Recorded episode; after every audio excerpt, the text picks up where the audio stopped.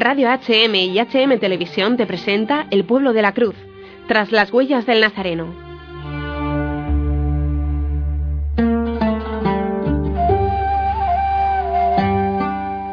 Nos habla Mirela Alfará, católica siria, jefa de marketing, nacida en Damasco, Siria. En 2011, cuando estalló el conflicto sirio, estaba en Barcelona y desde entonces no ha podido regresar a su país. Su madre y sus hermanos viven ahora en España con ella.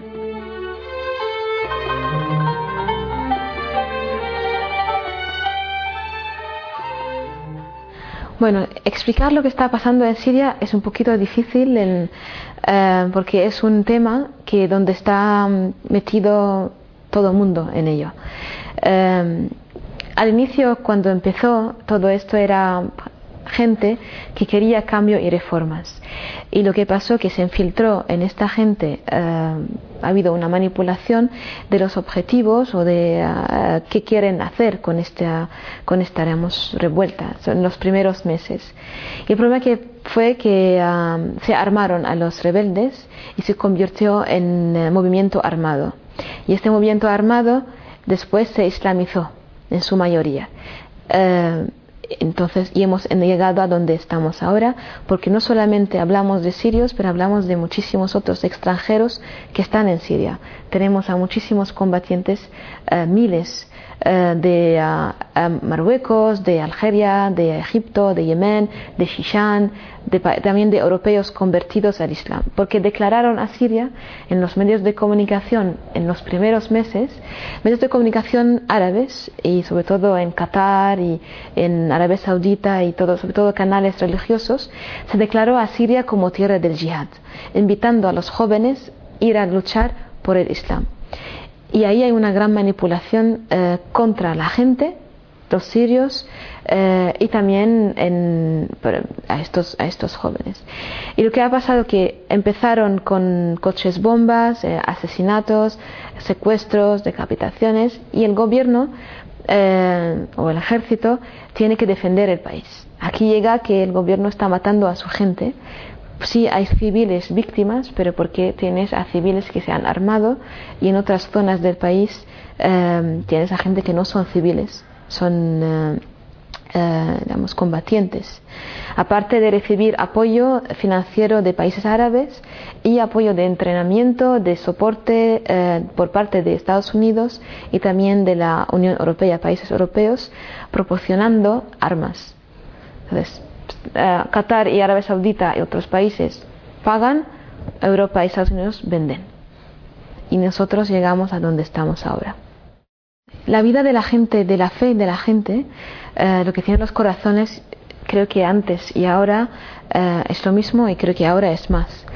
Pero lo que es practicar esta fe, antes era muy diferente porque podías practicar con toda libertad. Em, de hecho, yo cuando estaba en Siria siempre podía ir a la iglesia, ningún problema, en cualquier momento las iglesias siempre están abiertas y no contenía peligro directo a nuestra, vida. Sí que existía un tipo de, digamos, diferencias porque somos minoría y somos cristianos, pero nadie nos hacía un daño directo. Pero ahora eh, ir a misa puede significar la muerte directamente y las zonas que ocupadas por uh, yihadistas o islamistas, em, ser cristiano eh, tienes que convertirte o tienes la muerte. Bueno, podemos decir ciertamente que los cristianos de Siria y de Irak están eh, viviendo una auténtica persecución.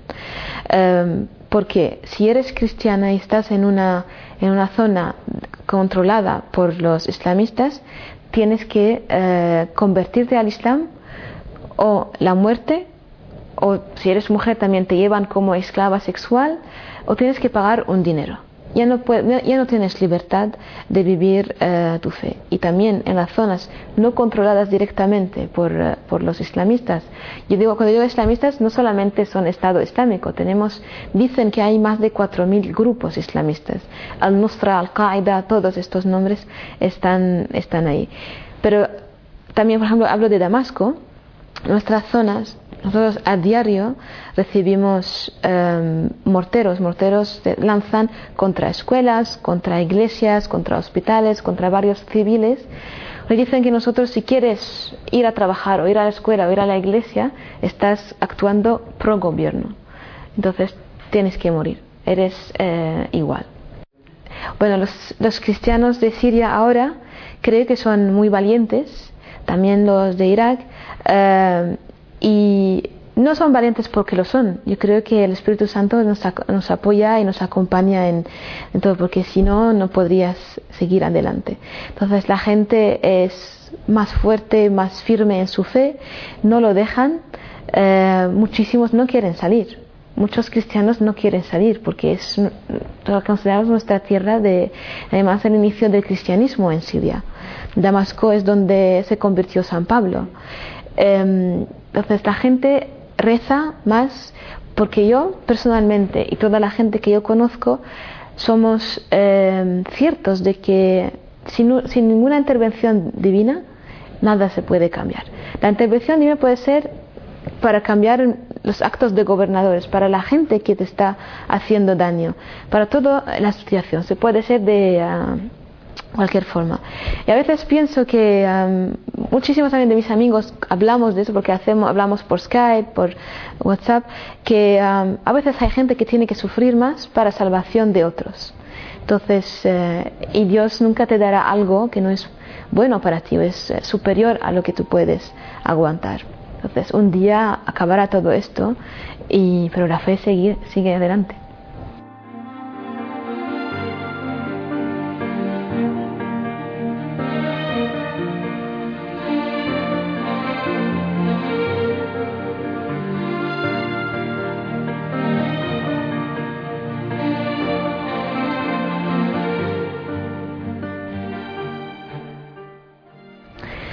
Yo creo que la, guerra, ah, en, en, cuanto a la fe, está haciendo que ah, nos damos cuenta de lo que teníamos y de que ahora no tenemos. Y las cosas nuevas que tenemos. Porque ah, la gente a lo mejor no sabía que eran tan valientes o que Jesús es tan importante en sus vidas. Entonces, em, creo que sí, crece más y también hay más unión. Y en las veces que he podido estar con gente europea, que ellos saben lo que está pasando, se dan cuenta de lo que está pasando, también su fe crece. Primero tienes que saber que para, un cristiano, antes de, la guerra, em, cuando eres cristiano, te marcas la cruz en todo lo que haces. Entonces, ser cristiano es, eh, como nos dice Dios, eh, ven tus actos, glorifican a tu, a tu Dios. Siempre nos han enseñado y siempre intentamos hacerlo ser buen ejemplo para los demás. Em, los cristianos es difícil vivir en un país musulmán eh, siendo cristiano. ¿Por qué? Porque eres minoría. Y aunque sean buena gente y todo, pero si tú cuando aplicas a un trabajo y eres cristiano tienes menos oportunidades. En las escuelas también, en, todo, en la calle también. Eh, y ahora el problema es que es más difícil porque eh, los cristianos siempre han mantenido una unidos y también de poder económico un poquito superior, por eso nosotros ahora sufrimos más, porque tenemos más secuestros. Secuestran gente delincuente que secuestran a cristianos para pedir dinero.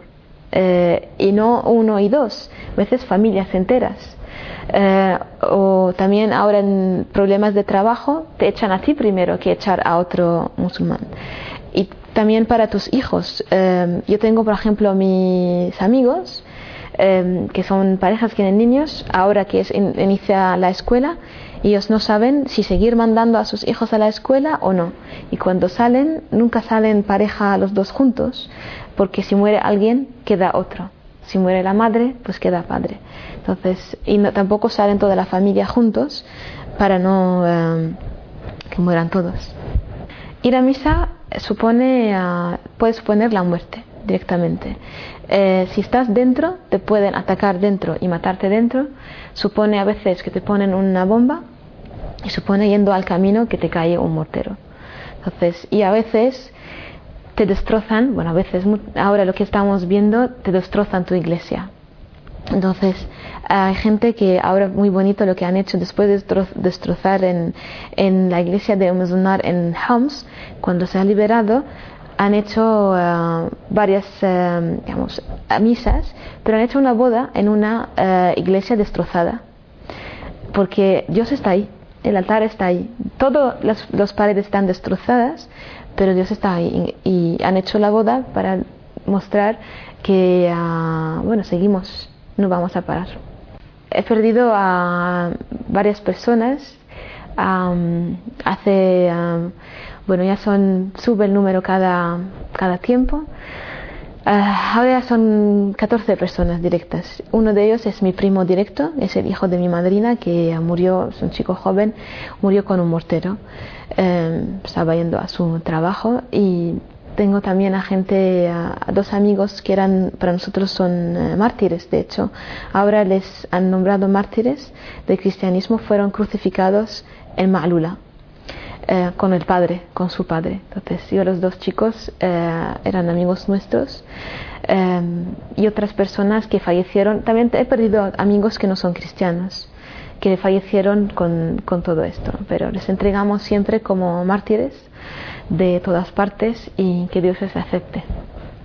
la reacción de la comunidad cristiana en, en la muerte es, es alegría porque ah, para nosotros, como te he dicho antes, es, es un mártir. Claro, estamos muy tristes, ¿no? Y hay mucha tristeza, sobre todo si es un hijo, si es un... la semana pasada hay un... Bueno, no, es, no lo conozco directamente, pero hay un padre que perdió a su, a su hijo. Em, la boda era en, en tres semanas. Estaba comprometido, es abogado y él salió, en, hecho se me pone pie de gallina porque em, él salió en su funeral eh, con, con el traje de novio, ¿no?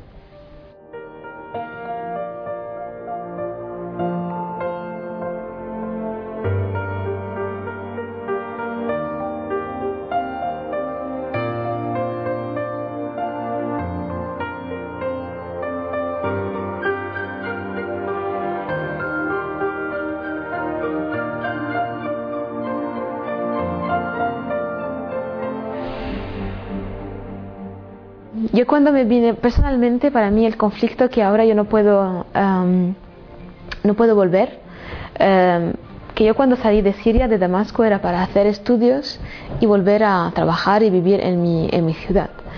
Y entonces mi familia también, nosotros hemos, pero son todas cosas materiales. yo he perdido un piso mío que se ha destrozado, mi familia ha tenido que salir, eh, mi madre tenía una farmacia, em, le han amenazado de quemar la farmacia, mi hermano ha perdido su trabajo, mi hermana también, em, todos han tenido que salir porque quedamos sin económicamente mal, eh, pero para nosotros Dios nos salvó y ha podido ayudarnos a llegar hasta aquí y ahora estamos de nuevo haciéndolo de nuevo. Entonces, supone muchísimo más trabajo para nosotros estar lejos de nuestros familiares y eh, no poder, eh, a veces, cuando hay una tragedia, no poder ni siquiera abrazar, dar un abrazo a un ser querido, eh, porque estamos lejos. Y entonces, estamos conectados por digamos, de a distancia, pero sé que estamos conectados. Pero para mí, sobre todo, el efecto de que no puedo volver ahora. Mi país, mi ciudad, em, mis amigos, todos mis amigos están ahora dispersos en el mundo eh, y yo no sé cuándo voy a volver a, ello. A mí me gustaría volver una vez, ahora voy a hablar otra vez, a a mi parroquia y uh, asistir a misa. Um, yo creo que ahora lo que, lo que ha pasado conmigo es um, que muchas cosas ya no tienen importancia. ¿sabes? Y creo que aprendes um, lo que es importante. Nosotros no podemos tener un corazón amargado porque lo que estamos viviendo es mucho menos de lo que vivió Jesús. Entonces, cuando tú sabes que eres cristiana y tienes esta fe, sabes que va a haber una persecución.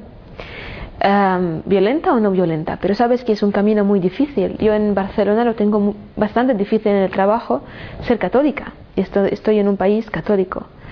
El, em, después tienes una fuerza que más adelante y hay que rezar siempre para la gente que te hace daño, porque seguramente cuando te hacen daño, toda esta persecución, no es porque quieren hacerlo, porque creen que están haciendo la cosa correctamente, como Jesús en la cruz dijo, Dios perdónales porque no saben lo que hacen.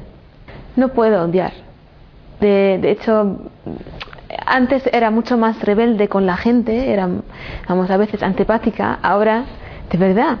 Y era como, para mí era muy competitiva también en muchísimas cosas. En, eh, no, tengo que ser yo la mejor, hacer esto. Y después piensas que lo puedes hacer, pero con amor. La Virgen María es nuestra protectora, nuestra madre, y ella nos está protegiendo todos los días. La oración, el rosario es algo esencial en nuestra vida de todos los días si no es una vez, más de una vez, pero la Virgen sabemos que ella está con nosotros. Tenemos a convento que se llama Saidnaya, que es donde hay una Virgen, hay un icono que hizo um, Tuma, Tomás, hecho original. Y ha habido muchos milagros en este convento. Desde el inicio hasta hoy, todos los días están intentando penetrar este pueblo, pero la Virgen protecta a este pueblo cristiano. Eh, y han lanzado varios morteros al convento entra el mortero dentro, como está aquí, entra el mortero y no, explota. Y vivimos milagros a diario para nosotros y sabemos que ella quiere mucho a cristianos de Oriente y nos protege. Entonces, no puedes vivir una persecución sin la Eucaristía eh, y es muy difícil conseguirla a veces ahora en Siria. Eh, porque si te destrozan la iglesia y te echan, te prohíben hacer la misa, tendrías que hacerlo a escondidas. Eh, y eh, por eso, esto lo dije antes y, lo voy a repetir siempre, que yo aquí siento que no merezco tanto de poder ir a misa cuando yo quiera y tener en cada esquina casi una iglesia y puedo ir en cualquier hora a Eucaristía, puedo ir todos los días si quiero. Pues yo siempre durante la preparación o después tengo el corazón que uh, siento estoy con mi gente en Siria, que ellos a lo mejor están deseándolo y no lo pueden tener, ¿sabes? Y pueden, tienen que arriesgar la vida para tenerlo. Y aquí lo tengo muy fácil. Uh, la situación actual seguramente puede cambiar. Uh, y nosotros tenemos, la, tenemos el arma necesario, que es la oración. Tenemos que juntarnos más aún para la oración y rezar todos para el mismo objetivo que es la paz.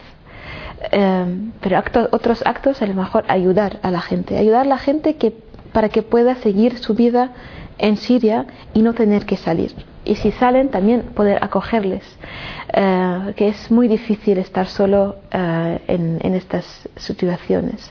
Pero yo sobre todo para mí es la, la oración, pero que estemos todos y creo que Dios quiere que ah, nos demos cuenta de todo esto, todos los cristianos, y que estemos unidos por una vez para una causa. Yo invito a toda la gente que, em, que se miren en el espejo y piensan de que ah, cuando salen de su casa a lo mejor será el último día que saldrán de su casa. Ponerse en, en el papel de la gente en Siria que cuando sales y te despides de tu madre, de tu mujer, de tu padre, de todos tus queridos, no sabes si volverás a verles o no. Y cuando no vas a misa, pensar en que a lo mejor otra gente tendrán que morir o arriesgar la vida para ir a misa. Nada más. Y que recen por nosotros.